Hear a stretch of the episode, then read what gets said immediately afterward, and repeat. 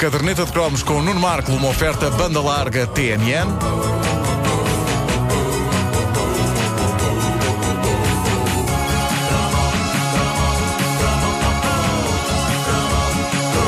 Antes de mais, há que desfazer um mito clássico dos nossos anos de juventude. Não era Paulo de Carvalho que cantava o tema principal de Era uma Vez o Espaço. E tenho propriedade para dizer isto porquê? Porque foi o próprio Paulo de Carvalho quem me explicou. Quando eu lhe disse que, de todas as canções que ele tinha gravado, a minha predileta era o tema principal de Era uma Vez o Espaço. Eu lá em cima. Também ele pensava disse-me que que, não, ele disse-me que não e eu prontamente respondi: Ah, eu sei disso, estava só a brincar. Era mentira, Eh, não estava só a brincar, eu julgava mesmo que era ele que cantava. Mas, Mas tu só eh, reconheceste isso tu- depois do adeus. Claro, Claro, Claro. bem. Não, Não, é sabe, para- o que é que eu fiz? Eu, eu resolvi o problema eh, cantando-lhe Nini dos meus 15 anos sem me enganar uma única vez na letra. Muito embora possa ser de alguma maneira estranho tu cantares Nini eh, ao ouvido de Paulo de Carvalho. Pois não veio ao ouvido. Eu, eu, Ah, houve eh, uma guardei distância de segurança. Sim, Sim, uma sim. distância de segurança. E cantei tudo, incluindo a parte Nini. do. Lá, lá. É a melhor parte. Na, lá. Bom, não, quem canta o tema da versão portuguesa de Era uma Vez o Espaço é um cantor de voz igualmente possante chamado Pedro Malagueta.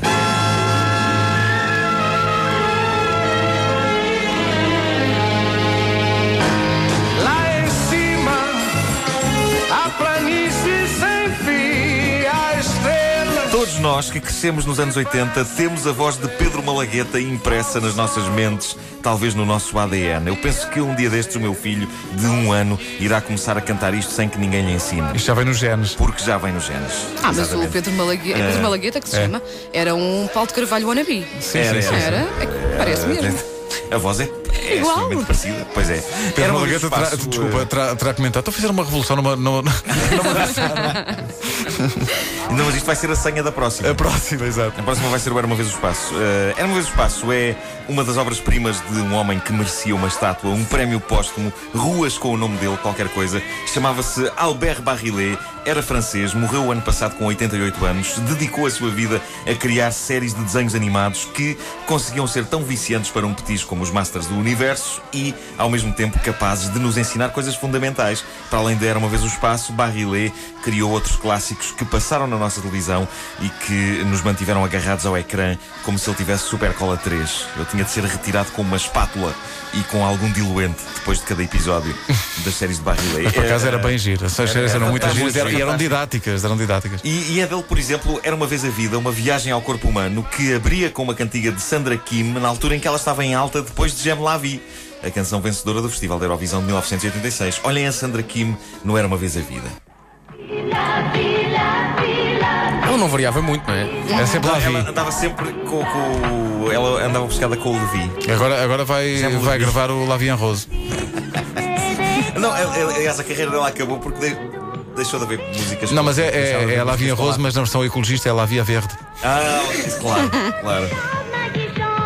Ela cantava sempre esganiçada. sempre. Também vai cantar uma versão do biquíni pequenino às bolinhas amarelas que lá vi Claro, numa vi, loja de uma numa loja. Exatamente. Ela precisa de canções que tenham lá vi lá pelo meio. Ahm, e havia também a série que começou tudo. Começou o império de Albert Barrillet, a magistral história da humanidade que dava pelo nome de Era uma vez o homem.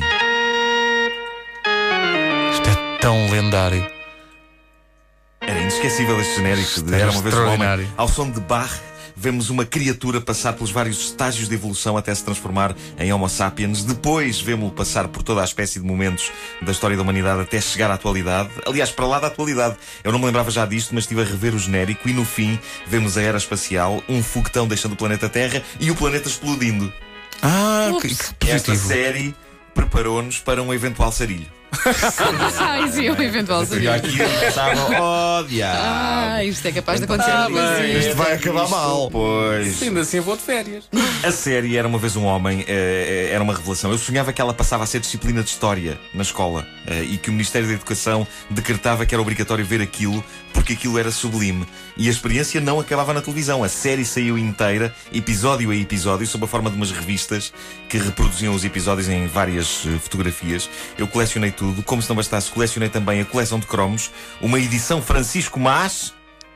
Gosto do nome desta editora, não era a Desvenda. Mas, mas, mas tem igualmente Os, potencial. os super, os superpoderes eram a Disvenda e a Agência Portuguesa de Revistas. Sim, sim, sim, Eh, sim. Mas depois apareciam estas pequenas editoras tentando se. O Francisco Mas, eh, na capa, a coleção de Era uma Vez o Homem, eh, dizia algo capaz de reconfortar os nossos pais. Dizia coleção de cromos com alto valor didático e recreativo. Porquê é que a revista Gina nunca teve uma inscrição destas na capa? Não se percebe, não se Era percebe. didática, era didática, era recreativa também. Albert Barrillet tinha sempre o mesmo núcleo de personagens, eh, de onde se destacavam Pedro, Ruivo, Pedrito, os vilões Tinhoso e Nabiça. E essa grandiosa figura, a única personagem da, da história da televisão com mais pelo no corpo do que Tony Ramos, que era o mestre. Que tinha umas barbas Mas até aos barbas, pés. não é? Sim, sim, sim, se, bem se lembram, era todo ele feito de barba branca, da cabeça aos pés. Todas as figuras estão no Facebook da Rádio Comercial. Do, meio da barba saíam os braços, os braços saíam do meio da barba. Sim, sim, sim. E, os pés, e os olhos e o nariz. Mas de resto ele era barba, era um homem de barba. Ah, e era o sábio que nós seguíamos e que nos explicava tudo sobre cada tema. E em Era uma vez o Homem havia um pormenor delicioso, não sei se se lembram, no canto superior esquerdo do ecrã havia uma espécie de robô com dois olhos e braços que mostrava a data da história da humanidade Ah, é verdade, é em que nós estávamos. E era tudo super claro e prático e eficaz e capaz de fazer de nós bons alunos, sem ser preciso passarmos por marrões, que é uma coisa que já se sabe que retira algum do estilo a um indivíduo. E a fishness. Com o Era uma Vez o Homem, nós só tínhamos de ver desenhos animados. E há lá coisa melhor. Já o Era uma Vez o Espaço, voltando ao Era uma Vez o Espaço, tinha eh, histórias de ficção científica, tinha heróis e vilões, tinha naves e lasers e ia explicando tudo o que precisávamos saber sobre astronomia, estrelas, planetas, Big Bang, uma coisa didática com naves. Nunca mais se voltou a fazer. E é pena. Naves, senhoras e senhores. O Era uma Vez o Espaço tinha uma nova personagem em relação ao Era uma Vez o Homem. Havia lá uma personagem feminina, que era a exótica Psy, que apesar de ser uma personagem animada, era evidentemente para casar. Ah, também esta. Era, sim. era, era. Ah, Uh, ok. Casar com uma personagem animada hoje em dia é melhor, porque elas são quase todas feitas em computador. Naquela altura eram em animação tradicional, eram pintadas à mão e isto fazia com que o indivíduo que se envolvesse com uma personagem de animação ficasse todo sujo de tinta. se ela tivesse acabado de ser feita. Bom, a Psy voltaria juntamente com o mestre. O Pedrito e a restante pandilha no tal Era Uma Vez a Vida, onde as personagens diminuíam de tamanho e navegavam pelas entranhas do corpo humano, que é como quem diz, depois de termos praticamente um curso sobre a história da humanidade e um curso sobre o espaço, ficámos praticamente credenciados para operar um membro da família em cima da mesa da cozinha, caso não houvesse vaga num hospital. lá, lá, lá. É tão lendário. De tal maneira que um dia, aqui já há uns anos, quando os Gift Mostra, estiveram mostra, aqui, mostra. os Gift eh, tocaram esta, esta música e, portanto, o que vai ouvir é uma peça rara, que são os Gift a tocar e a cantar. Era uma vez no espaço.